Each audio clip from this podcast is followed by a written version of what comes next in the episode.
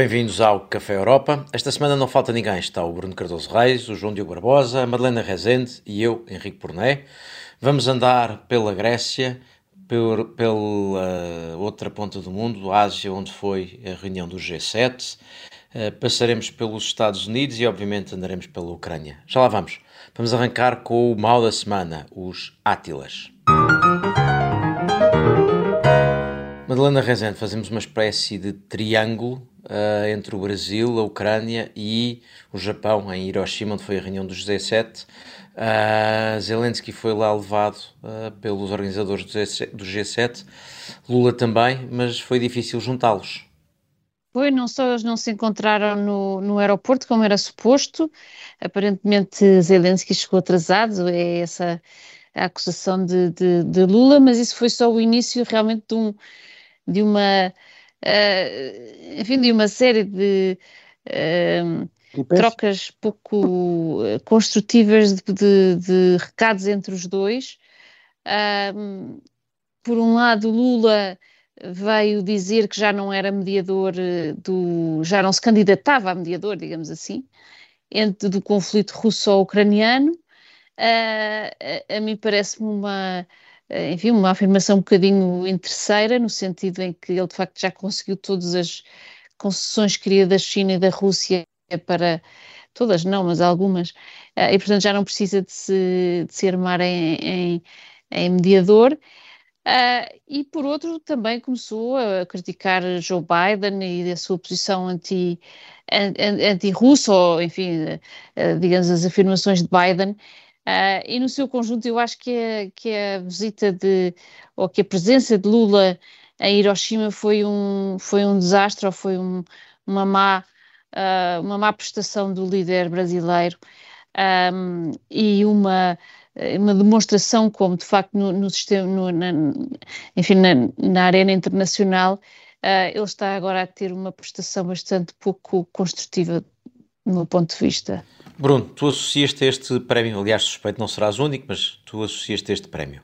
Sim, uh, quer dizer, eu acho que o ponto principal é pegando na, naquilo que a Madalena estava a dizer, que realmente me pareceu, uh, desde o início, mas enfim, admiti que pudesse estar errado e dependendo também da forma como Lula tentasse apresentar a coisa, uh, realmente podia, podia mostrar que havia aqui espaço para isso, mas sempre me pareceu que era uh, muito arriscado e, e, provavelmente estava destinado a, a, falhar e ter até custos, digamos, em termos da imagem, da recuperação da imagem do Brasil. Uh, Lula escolher como um dos, uma, uma, uma, prioridade, até como a primeira prioridade uh, deste novo período da política externa brasileira, mais ativista, Uh, e, e, portanto, procurando ter mais protagonismo, escolher para, para isso precisamente a guerra da a invasão russa da Ucrânia. E, portanto, esta guerra eh, sem fim à vista, em que claramente os dois lados continuam apostados na via militar. Isso já devia ser evidente, agora o próprio Lula admite isso, admitiu isso em Hiroshima, que nem Putin eh, nem Zelensky estão interessados para já eh, numa via negocial. Que além disso, no fundo, se tornou aqui um pouco um, um, um, ponto, digamos, de referência nesta Segunda Guerra Fria e, portanto, muito dificilmente um Estado pode aparecer aqui como sendo neutro. Uh, qualquer posição que tome uh, facilmente é lida por, por outro, pelo outro lado, pelo bloco, digamos, ocidental ou pelo bloco pró-russo, como sendo uma crítica ou uma, uma, manifestação de hostilidade. e, portanto, pareceu-me que havia aqui muito para correr mal, e acho que foi realmente isso que se confirmou, correu mal, e acho que Lula realmente não, não, tinha, não, não tinha necessidade de fazer este, esta opção e se quisesse realmente ter aqui algum papel diferenciado eh, e uma mais-valia, seria precisamente aparecer como o mais possível eh, equilibrado. Eh, e isso também implicava falar o menos possível, que era para não cair precisamente nestas armadilhas. Portanto, tudo coisas que Lula não fez, encontrou-se sempre muito mais e muito mais rapidamente e com muito mais vontade com o lado russo do que com o lado ucraniano. E, portanto, acho que este, este desencontro de agenda, que é a explicação oficial e que até pode ter alguma base, Realmente é verdade que nestes, nestas cimeiras, muitas vezes, o, que, o, mais importante e o mais útil são estes encontros à porta fechada, bilaterais, trilaterais, em que se discutem outro, outros assuntos, uh, que muitas vezes nem sequer vêm a público, e portanto era evidente que para Zelensky era muito mais importante encontrar-se com os seus principais parceiros, aqueles que lhe estão a dar real ajuda, do que propriamente com o Lula, mas seja como for, acho que isso é sintoma de realmente o, o falhanço, o desencontro o facto do Brasil não ser visto como um mediador eminente credível e com, eh, com algum tipo de mais-valia, ao, ao, contrário, por exemplo, da China, porque Zelensky também faz muita questão de falar com a China, de se encontrar com os enviados chineses, apesar de ser mais do que evidente que a China está bastante mais alinhada com a Rússia do que, do que com a Ucrânia. Portanto, houve realmente aqui um problema de base em termos de o que é que o Brasil podia trazer, que mais-valias é que tinha, que postura é que devia assumir. Portanto, acho que realmente correu tudo mal enfim, pode acontecer que agora uh, Lula volte a mudar de ideias e, e, que abandone isto ou que assuma aqui outra postura, mas para já uh, acho eu, que correu tudo bastante eu, mal. Eu só discordo num aspecto, Bruno, é que eu acho que correu mal, mas correu como Lula queria, isto é, eu acho que nem por um momento Lula foi sincero enquanto mediador, uh, um mediador neutro não, não, não confunde o agressor com a vítima, pode não dizer coisas para poder manter-se como mediador, mas aquilo que, que, aquilo que Lula disse desde o primeiro dia em que falou sobre o tema da guerra não aponta para um mediador, aponta para alguém que estava próximo de um dos lados. Uh, e depois há outra diferença enorme, que é essa a surpresa que a China esteja do lado da Rússia não surpreende ninguém. Aquilo, aliás, que o G7 tentou fazer, e já agora acrescentando aqui um ponto à conversa, aquilo que o G7 tentou fazer, trazendo para a reunião do G7 outros países, uh, para além de países aliados como a Austrália, mas países como a Índia ou a Indonésia uh, ou o Brasil, é, foi tentar mostrar a alguns países que a China tinha uma responsabilidade, que a China era, no fundo, o, o, o o gato escondido com o rabo de fora desta, desta guerra. Uh, e no caso do Brasil, aquilo que surpreende é que não há nenhuma boa razão. Há, há, há razões de defesa de interesse de potência média em se posicionar-se de uma maneira equívoca, mas Lula não tem posicionado o Brasil de uma maneira equívoca. Lula tem posicionado o Brasil fora daquilo que era, apesar de toda a tradição de um país ocidental, do Sul, mas um país ocidental, para se posicionar numa espécie de pós-ideológica, é uma posição pós-ideológica e uma grande democracia. democracia. E é uma, é uma posição ideológica num período pós-ideológico, quer dizer, apesar de tudo, Lula não partilha. Deixa-me só fechar isto. Lula, Lula, ao contrário de outros, até diria mesmo ao contrário de Bolsonaro, não partilha uh, do, de, de, algum alinhamento ideológico uh, com, com uh, Putin, ou não tinha que partilhar, mas parece claramente preferir esse lado por, por anti-americanismo. Do ponto de vista ideológico, a única explicação é anti-americanismo, que era uma doença de que o Lula parecia ter-se curado na primeira, na anterior, na presidência. Mas, mas era, era, para, era para uma distinção. Eu, eu dou-te muita razão neste sentido. Eu acho que, em termos de ganhos políticos internos para o partido, para o Partido dos Trabalhadores, isto eh, realmente foram ganhos de, de, Lula. Portanto, ele aparece, aliás, pelos seus apoiadores, pelos comentadores mais simpáticos no Brasil, precisamente valorizado nestes termos, de alguém que diz a verdade aos Estados Unidos, eh, que está no palco mundial novamente a dizer a verdade aos Estados Unidos. Portanto, eu acho que isto, do ponto de vista interno, provavelmente deu-lhe algumas, portanto, faz algum sentido, deu-lhe algumas vantagens, eh, embora também tenha sido muito criticado por outros setores, inclusive setores mais moderados, que apoiaram a eleição de Lula contra Bolsonaro, na expectativa de que ele tivesse uma postura mais moderada também na dimensão externa. Eh, e portanto eu aí percebo, em termos de protagonismo internacional, eu aí acho que, por exemplo, há esta ideia de que ele, ele terá sido convidado para Hiroshima eh, e para a Cimeira do G7 por causa da questão da, da mediação da Ucrânia. Eh, eu acho que ele teria sido convidado de qualquer forma e, e acho que teria sido convidado muito também pelo ângulo pelo ângulo ambiental, também, que é uma grande questão sim, sim, mas... e que foi uma questão que foi aqui também discutida e onde realmente o Brasil aí tem argumentos fortes para dizer que tem um papel importante, indispensável até, onde o próprio Lula tem algum histórico, uh, portanto, acho que teria sido muito mais útil desse ponto de vista. E, portanto, em termos externos, tenho mais dificuldade em comprar a ideia de que uh, houve aqui um grande ganho em protagonismo e em visibilidade. Eu percebo há esta tese que não há má publicidade, não é? Eh, e mesmo na política externa, mais vale ter algum palco que não, não ter nenhum. Mas eu acho que o Brasil não precisava disso, podia ter a mesma visibilidade e uma visibilidade já agora mais positiva, mais consensual a nível global. João Diogo. E não, entrar também aqui para dizer que este caso de Lula mostra porque é que o G7 tem funcionado melhor que o G20. Um, Lula esteve na reunião e participou sempre um, com algum desconforto. Os assuntos que trouxe, por exemplo, o, o do Conselho de Segurança ser, alargado, um, que é uma velha reivindicação da, da política externa brasileira, um, que até pode fazer sentido, são muito mais difíceis de alcançar tendo esta postura tão agressiva em relação ao G7, porque hoje o G7 é fundamentalmente uh, um grupo do Bloco Ocidental ou de alinhados com o Bloco Ocidental. É o Ocidente. Um, e que nesses termos funciona bem, uh, porque o G7, apesar de ter países muito diferentes, nunca uh, falha a chegar a compromissos e até compromissos com políticas importantes. Recordemos não necessariamente a, a questão da invasão da Ucrânia, mas até um, há um ano a questão do, da tributação de empresas.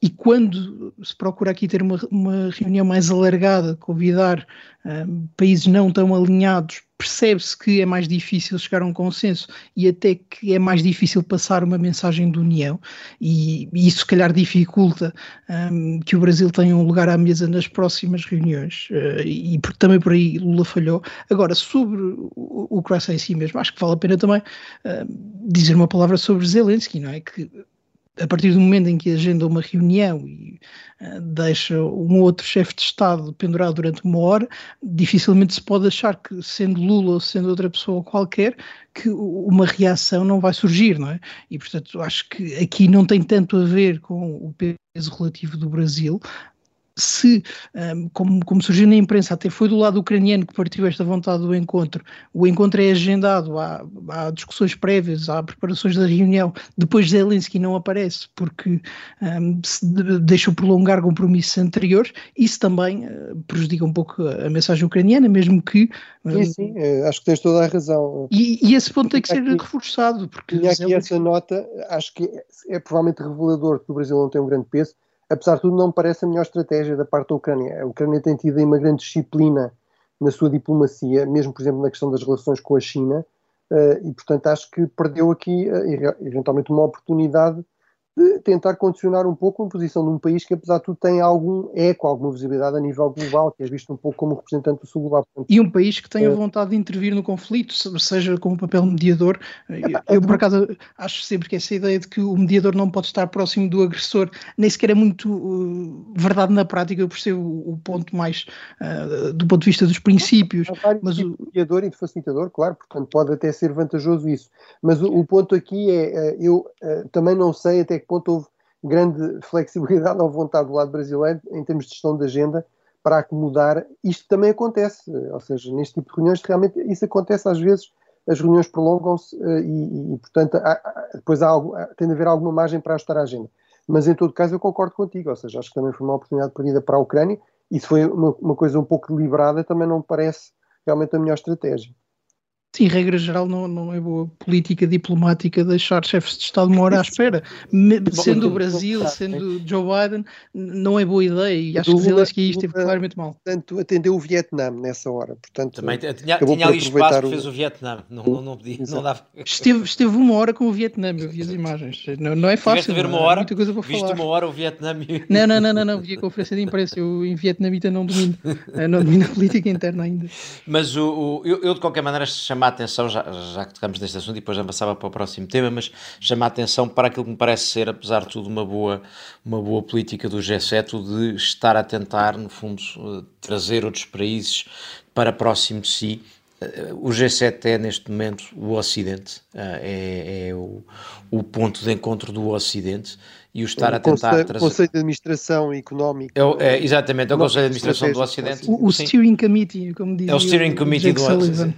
Exatamente. É, mas é. Uh, uh, e portanto, o facto de trazer uh, outros acionistas que não são grandes acionistas, não são necessariamente ocidentais, mas para perto faz sentido e, e, e não são aliados óbvios como a Austrália, mas parece-me uma boa ideia. Portanto, esse lado parece-me bem, não corre completamente bem, para nós é particularmente penoso ver o Brasil uh, ter esta posição. Mudando de assunto, talvez, uh, e indo para o outro, o outro uh, tema da semana de Átila, é meu, o Átila, e é para recordar aqui eh, um bocadinho as discussões sobre migrações têm andado ausentes das nossas conversas, mas não do que se passa uh, na União Europeia. E uh, começando por um episódio recente, uh, a propósito, vamos falar mais à frente das eleições gregas, mas há dias apareceu no New York Times uma uma reportagem, uma, uma, um vídeo, aliás, filmado por um voluntário de uma ONG que apanhou na prática autoridades gregas a colocarem em barcos de borracha uh, migrantes refugiados enfim, da Somália, da Eritreia, ao que se sabe, em barcos de borracha no meio do mar Egeu, a caminho uh, de volta para uh, a Turquia, portanto, isto já não é pushbacks, isto é para lá disso, enfiá-los no barco, pô-los à deriva e mandá-los de volta para a Turquia. Uh, o Primeiro-Ministro Mitsotakis veio dizer que isso não é política do seu governo, nem é isso que quer que se faça e que vai investigar. Não se livra, no entanto, da Grécia de ter as suspeitas de que a política que tem com migrações é, são no mínimo duvidosas, mas onde eu queria chegar aqui era outra coisa, era que há vários dados sobre as migrações que não, a que não, não, estamos a, não estamos a dar suficiente atenção. Por um lado, o, os números de, de travessias estão em recorde. Uh, no início deste ano, no fim do primeiro trimestre, tinham uh, pedido asilo em Itália 32 mil migrantes, que era uh, muito mais do que no ano anterior. e por outro lado, os dados também dizem que é raro haver deportações.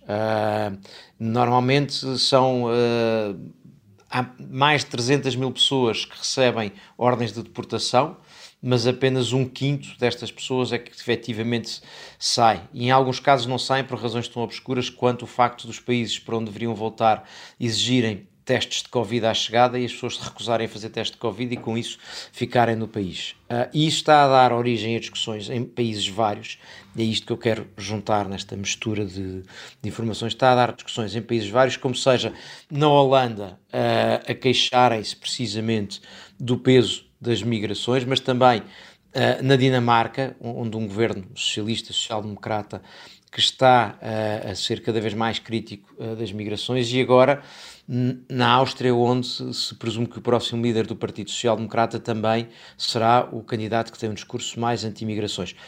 Ou seja, e é aí que eu queria chegar, quando são estes, é aí que eu queria chegar, não, é um dos pontos que eu queria chegar, quando são estes líderes, como por exemplo a Primeira-Ministra da Dinamarca, o Parlamento Europeu diz coisas como discordamos uh, de estarem a considerar que algumas regiões da Síria são uh, zonas onde, onde é seguro viver-se e, portanto, apelamos a que deixem de pensar assim, mas quando é uh, Meloni e Itália, com os casos que têm acontecido, a resposta do Parlamento Europeu, sobretudo a ala esquerda, é completamente diferente. E, portanto, eu temo que continuemos numa discussão essencialmente ideológica de um problema que é muito mais do que ideológico e que vai continuar.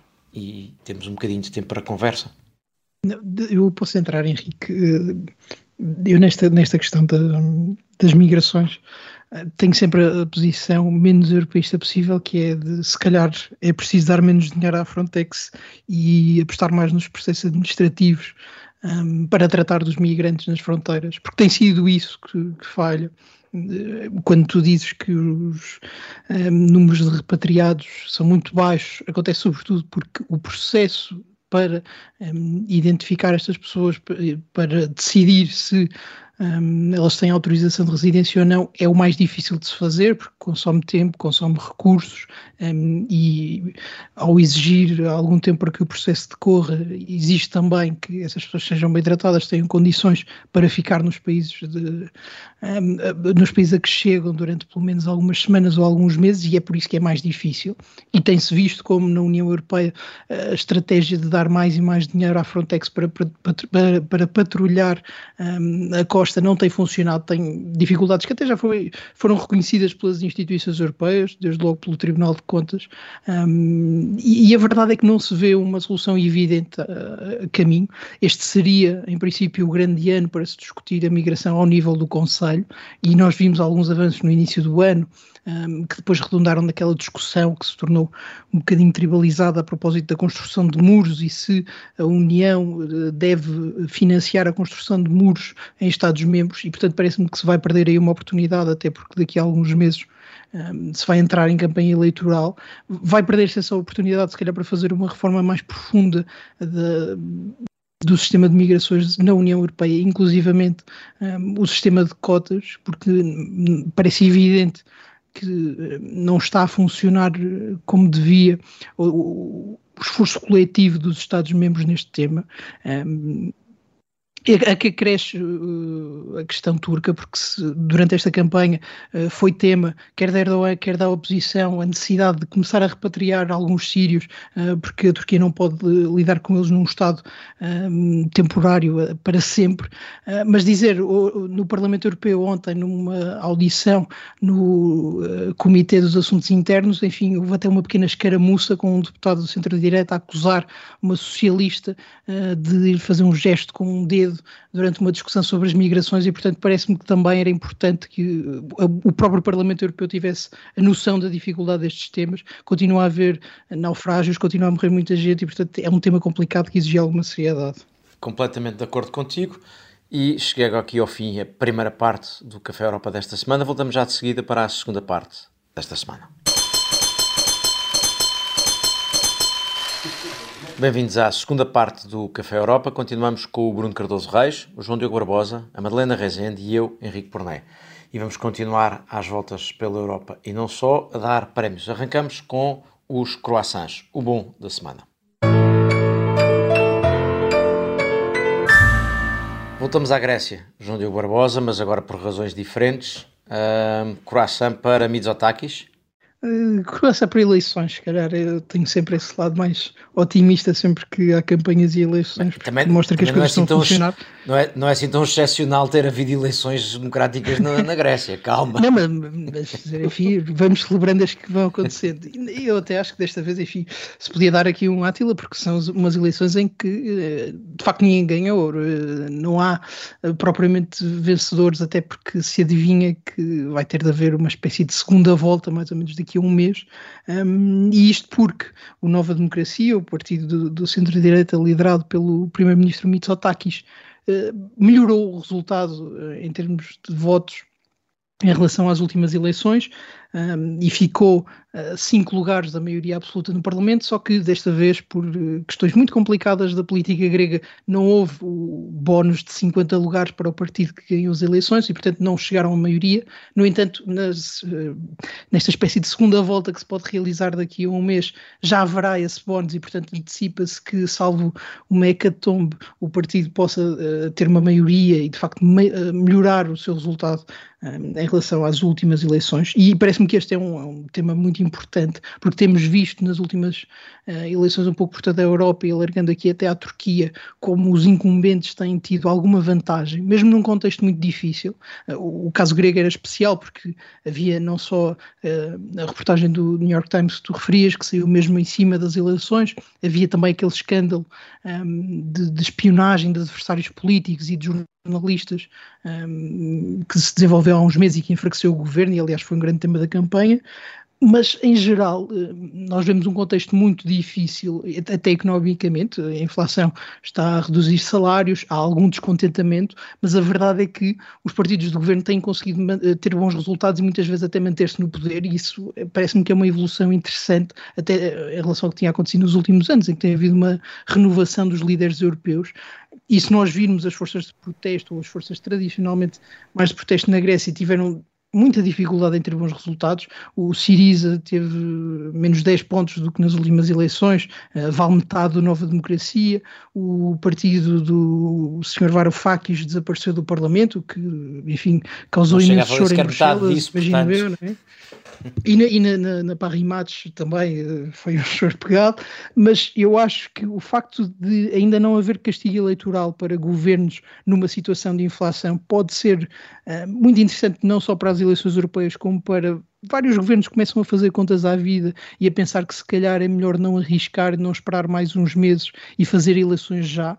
E portanto também por isso parece-me que as eleições na Grécia foram muito importantes e acho que foram as primeiras em 50 anos em que um partido no poder consegue melhorar o seu resultado. Portanto, Mitsotakis, apesar de todos estes escândalos que são bastante importantes e que mostram que se calhar o governo não está a funcionar a 100%, continua a aparecer o adulto na sala na Grécia.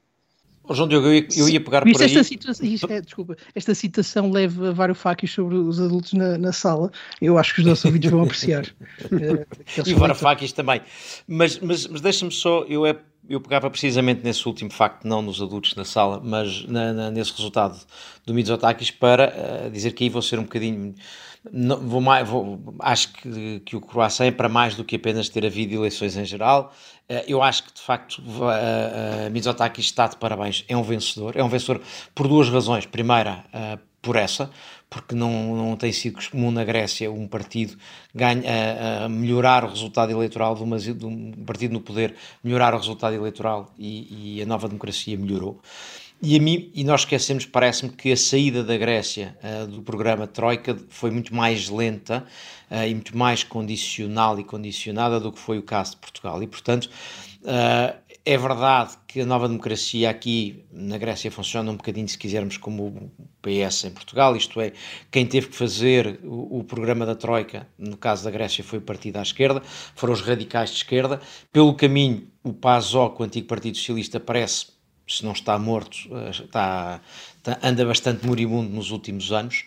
Mas agora recuperou uh, um pouco nestas eleições também. É isso, mas, mas, mas apesar de tudo, ainda assim, a, a, a metade do Siriza, ainda assim metade do Siriza, e ainda parece boa notícia para o mundo em geral e, e para os leitores do Parrimates também, apesar de tudo, os resultados de Varoufakis que não chega a ter votos suficientes para entrar no Parlamento. Mas a mim parece-me que um, o Mitsotakis, aliás, para o PPE, isso é interessante. É certo que a Grécia é um país, embora estando no leste da Europa, é um país do pré-alargamento pré de 2004, mas Mitsotakis vai ganhando claramente hum, relevância no interior da, do PPE como líder de um país uh, da, da Europa pré-2004 que esteja um governo PPE. Foi um conceito é muito limitado, é cheio de caveados, Henrique. Não, é o, repara, é, não é, é, é, é, não tens muito mais. Mas a verdade é que a Comissão Europeia, aliás, este é um tema que me escapou, desculpa, Bruno, eh, a Comissão Europeia, depois da notícia do New York Times, apertou bastante o governo grego, eh, Sim. a comissária responsável pediu explicações e a verdade é que a relação tem sido sempre muito tensa, porque lá está, o escândalo de espionagem parece-me uma coisa relevante. Agora, esta questão do, do tratamento dos migrantes, a verdade é que Mitsotakis uh, é um líder com sucesso eleitoral e até económico, mas estes escândalos eh, não são propriamente menores e também revelam qualquer coisa sobre a forma como se governa a Grécia e portanto eu não mas seria tão rápido ele, a desprezá-los. Mas este, mas repara, mas este ele veio rapidamente uh, uh, negar que veio, aliás, não é negar, ele veio criticar. Enfim, veremos quem é que é responsável, mas não foi sequer equívoco, não foi daqueles casos em que veio dizer, bom, se calhar as pessoas não estão a perceber bem o que se passa ali. Não, ele veio dizer aquilo não é a nossa política. Portanto, apesar de tudo, o, o que seria extraordinário se fosse o contrário. Sim, exato. Eu ficaria-lhe mal dizer isto é a nossa política. Sim, mas enfim, mas o, o não o, poderia acontecer aqueles casos não negar uh, inequivocamente. Pelo menos Havia um vídeo, não é?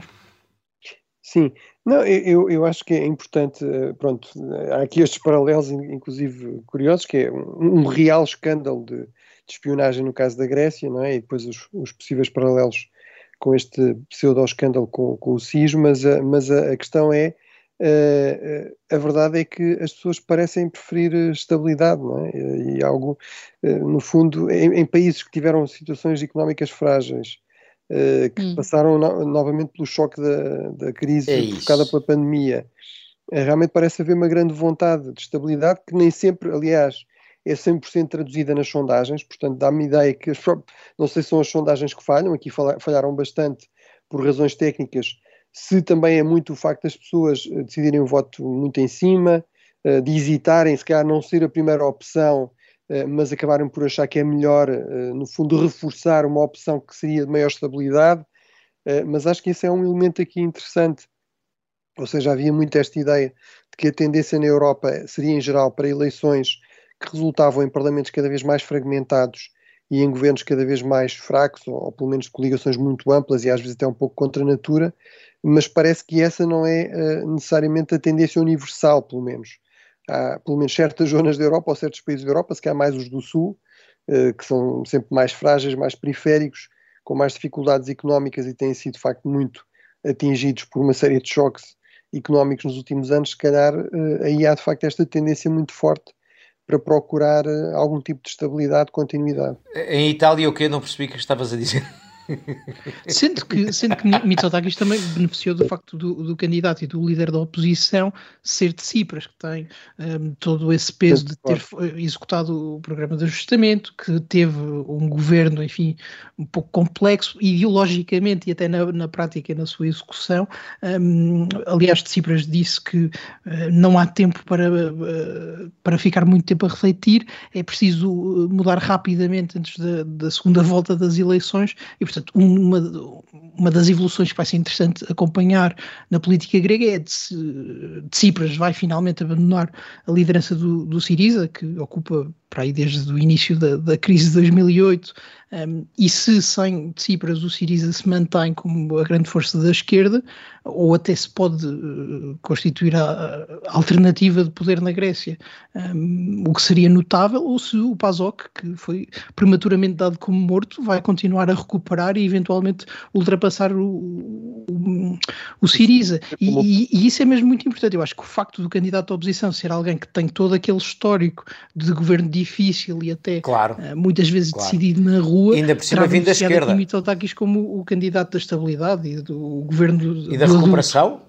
E da recuperação, porque a verdade é que, por isso é que eu dizia, o pós-Troika é mais longo na Grécia do que em Portugal, ou seja, para nós o pós-Troika acaba por volta de 2015, quer dizer, já, já encaramos isso como sendo o, o fim da Troika, mas a, a Grécia, o processo de, de, de, continuar sobre vigilância foi muito mais sentido e as condições da Grécia foram sentidas muito mais tempo. Neste momento, tanto a Grécia como a Itália estão, estão apesar de tudo, em condições de, no mercado da dívida pública uh, razoáveis. E, e, a Grécia particularmente e, a, e, a, e isso... E, e a economia está em, bo, em bom estado, não é? Portanto, há uma recuperação económica muito clara eh, eh, que é agora muito visível e talvez eh, também com algum atraso em relação a Portugal, portanto seria, seria talvez o que, o que se sentiu há uns três ou quatro anos com, enfim, uma recuperação muito mais visível, mesmo em Atenas e, e nas principais cidades torna-se mais claro. Sim, parece-me que isso também aqui conta. Agora, Vamos ver, daqui a 15, daqui a 15 dias, não, daqui a um mês. Veremos Ainda não há data, acho que até pode ser mais, mais tempo. Estás a antecipar pois. muito as, as, eleições antecipadas, a segunda volta, não é? o Henrique, é, o Henrique é ainda pior do que eu, ele passa o dia é no minha costela cipriota. político a ver minha, como é que aquilo evolui. É a minha costela cipriota, tenho inside information. uh, mas o, mas o, o, o, veremos, de qualquer maneira, o Siriza já disse que não, não vai tentar formar governo, para grande surpresa. Bom, avançamos para o próximo prémio, Bruno Cardoso Reis. Uh, F-16 para a Ucrânia. Sim, eh, eu acho que é, é, importante, enfim, já, já foi comentado, mas acho que é importante destacar é, que a importância de, se ter ultrapassado aquele complexo de que o grande objetivo era evitar uma escalada, no fundo, ainda acho eu uma certa, um certo, o que restava de anos e anos de procurar um compromisso com a Rússia, de procurar algum tipo de acomodação com a Rússia, portanto, exatamente o oposto de toda a narrativa russa, não é? Que a grande opção do Ocidente tem, ser, tem sido destruir a Rússia, uh, portanto, pelo contrário, realmente houve, houve aqui certamente erros uh, nas relações diplomáticas e na gestão da relação com a Rússia, mas boa parte desses erros uh, foram precisamente excesso de. Foram excesso de procura de compromisso e de acomodação. Isso, obviamente, também ficou mais claro à medida que o grau de revisionismo violento, agressivo da Rússia foi ficando mais ambicioso e também mais claro. Eh, mas isso parece-me bastante evidente.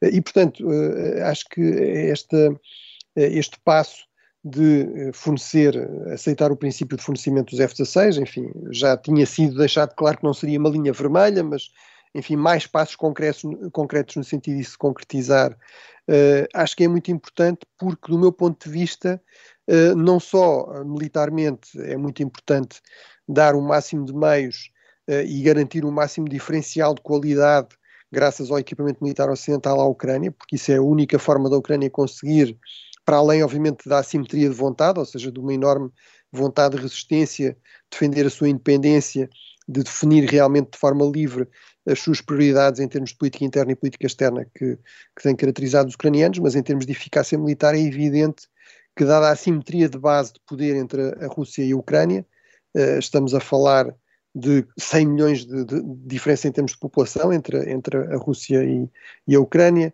uh, estamos a falar de uma economia russa que é, apesar de tudo, a 11 primeira, 12 segunda economia mundial, Portanto, em termos militares, estávamos a falar no início da guerra de uma assimetria de 10 para 1, e portanto é evidente que uh, tudo isto obriga uh, a que os países ocidentais realmente compensem essa enorme assimetria, por, por, forma a dar o mínimo de condições à Ucrânia para, desde logo, se defender, eventualmente para tentar recuperar o máximo de território que consiga, e no futuro para dissuadir futuras agressões russas e até para criar eventuais condições para uma futura negociação. Do meu ponto de vista, aqueles que dizem que fornecer armamento e armamento sofisticado à Ucrânia eh, é mau para a paz, por exemplo, posições como a que Lula tem, tem defendido, e há também quem faça é que disse em Portugal, eh, estão, do meu ponto de vista, completamente errados. Ou seja, a única paz possível aqui vai ser uma paz armada. Eh, a única forma de levar Putin, o regime russo, à mesa da negociação eh, com, eh, digamos, com o mínimo de seriedade e com o mínimo também de garantias para a Ucrânia que vale a pena chegar a um compromisso que não seja simplesmente uma trégua para a Rússia se rearmar e voltar a atacar, é eh, realmente a Ucrânia ter armamento suficientemente sofisticado, avançado, ter uma capacidade militar que permita dissuadir de forma credível futuras agressões russas e, e, e também leva a Rússia a perceber que pela via militar não conseguirá mais ganhos e, portanto, acho que este é realmente o, o passo certo uh, e acho que é fundamental que o Ocidente realmente tenha feito aqui esta viragem de página. Uh, obviamente ainda falta uh, os passos concretos e eles certamente não serão instantâneos ou sequer muito rápidos necessariamente, mas acho que é muito importante que realmente se avance no sentido certo. Mas, mas oh Bruno, há, há duas coisas que, que, se tenta perceber. Uma, uma é uh, porque é que tem sempre demorado tanto tempo a fazer uh, se quisermos, o, o, reforço seguinte, isto é, começámos com os capacetes, que era, foi a primeira coisa que a Alemanha prometeu oferecer, eram capacetes, uh, e já vamos nos F-16, uh, eh, e portanto, porquê é que tem sempre demorado tanto tempo e há sempre umas resistências até o passo seguinte. Eu não estou, não, não sei se é a, a, razão que tu estavas a dar, que é de tentar, no fundo, uma espécie de uh, tentar que a Rússia pare antes do, da escalada seguinte, se isso por si só explica, ou se é também, por exemplo, apenas um passo para treinar também, isto é, uhum. mais vale anunciar que se vai dar quando já, já há capacidade de usar, recordo que eh, quando se começou a falar dos F-16 a primeira coisa que alguns países disseram foi, sim, para já vamos treinar, isso foi aqui há um tempo atrás, uhum. pode ser essa a explicação. A outra é, bom, a seguir aos F-16 é que já não, começa a não haver muito mais que a Ucrânia esteja a pedir e que não lhe tenha sido dado, não é? Sim, uh, não, eu acho que é uma pergunta muito pertinente e, e, os, e as, as, pistas que deste resposta também são pertinentes. Ou seja, eu acho que no início houve muito esta questão ainda de um compromisso com a Rússia, houve muito uma grande viragem, por exemplo, em relação à, à Alemanha, não é? Que foi até assumida no, no vocabulário, não é? Zaita Novenda, um ponto de inflexão, uh, mas isso realmente parecia aos alemães estarem a fazer grandes mudanças, mas na verdade o ponto em que estavam era, digamos, tão atrasado e tão eh, que, que havia ali um grande déficit em relação a, às necessidades ucranianas. Pois eu acho que também houve esta dimensão de algum receio, alguma reserva quanto uh, ao que seriam realmente as linhas vermelhas russas, ou seja, um risco de escalada, inclusive em termos de, de, meios, digamos, de outro tipo de meios, armas químicas, armas biológicas, armas nucleares, não é?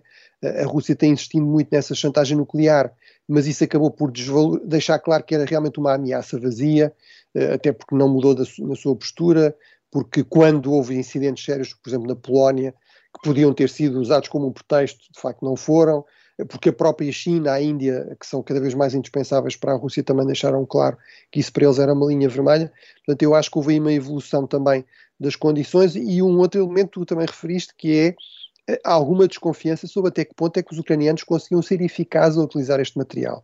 Isso também começou por ser muito utilizado, esse argumento que eles sabiam era utilizar material tipo soviético, isto era tudo muito sofisticado, uh, vinha muitas vezes falar-se de tempos de treino e tudo isso que tinham a ver com treino de pilotos que não sabiam voar até saberem voar F-16, tempos de treino em períodos de paz também, que é uma coisa que nós, era o que estávamos habituados, mas obviamente na Segunda Guerra Mundial um piloto não demorava 4 ou 5 anos a aprender a voar, não é? Porque não havia tempo para isso. Portanto, uh, houve aqui também uma evolução nesse sentido e aí a eficácia que os ucranianos e a capacidade de adaptação uh, que os ucranianos têm mostrado também lhes ganhou crédito, não é, em termos de uh, conseguir alterar as coisas, mas portanto eu acho que é uma combinação de coisas, eu percebo que haja uma frustração grande, neste momento eu acho que o, o principal problema, e sobretudo nestes últimos meses, tem a ver também com a dimensão orçamental, ou seja, nós temos de ter a noção Sim. que os F-16, cada avião custa umas dezenas de milhões de dólares, depende do, uh, pode ir de 15 milhões até 60 milhões vários. de dólares, uh, e, e é, isso é só o avião, não é? Portanto, é, depois é preciso todo o equipamento, as munições, enfim, toda, toda a capacidade de suporte continuado desse sistema, portanto, é um sistema realmente muito dispendioso, e, portanto, mesmo um país como os Estados Unidos, que já deram dezenas de milhões de dólares à Ucrânia, quer dizer, o dinheiro não é infinito e, portanto, há outros sistemas que se calhar era mais urgente, era mais urgente se calhar fornecer os Patriot primeiro do que os F-16. E, portanto, acho que tudo isso ajuda um pouco a explicar as, uh, o processo. Agora, é normal que as pessoas questionem e que, e que se possa dizer que se calhar devia ter sido mais rápido e que se calhar se fosse mais rápido a Ucrânia tinha condições para fazer avanços mais decisivos agora uh, nesta altura da primavera e do verão uh, e que se calhar no futuro nos vamos arrepender de não termos sido mais rápidos a fazer aqui estes vários ajustes.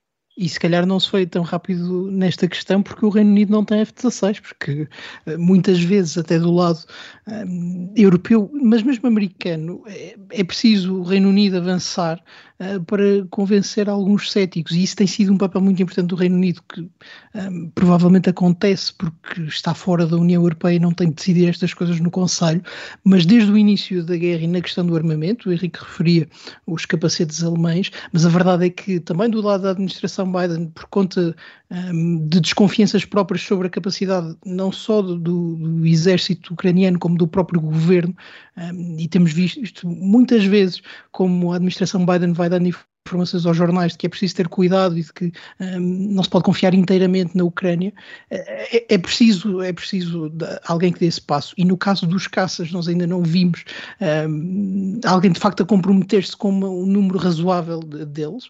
Um, e enquanto isso não acontecer, acho que devíamos continuar céticos. Se calhar, sem um desbloqueador, é mais difícil fazer estas coisas, e acho que este vai ser um tema que nos vai permitir tirar eh, conclusões sobre isso. Eu julgo que o Reino Unido, mesmo que estivesse na União Europeia, teria, teria, estaria a cumprir este papel. E já agora, uma nota também positiva para um, um, um ex-primeiro-ministro do Reino Unido, Boris Johnson, que foi fazer um, foi participar num almoço de conservadores na, no Texas e onde aproveitou para explicar, que explicar a conservadores do Texas, portanto republicanos, uh, da ala Texas, uh, dos republicanos, que apoiar a Ucrânia era a coisa certa, parece muito meritório e portanto espero que, que tenha tido sucesso. também diz alguma coisa sobre o estado dos conservadores, dos republicanos. Muitos, Desculpa. absolutamente, não absolutamente. É não, mas eu, não mas é eu nada. estou muito de acordo, acho que é, é, se o Boris Johnson conseguir fazer isso é um papel muito útil e realmente certo. a Grã-Bretanha tem tido aqui um papel absolutamente crucial. Acho que os russos, se calhar, já se terão arrependido um bocadinho, se, se estiverem numa postura minimamente racional, de todos aqueles ataques que fizeram em território britânico, o último dos quais em 2018 em Salisbury. Isso talvez tenha já. E aqui chega ao fim o Café Europa desta semana. Voltamos para a semana. Até lá.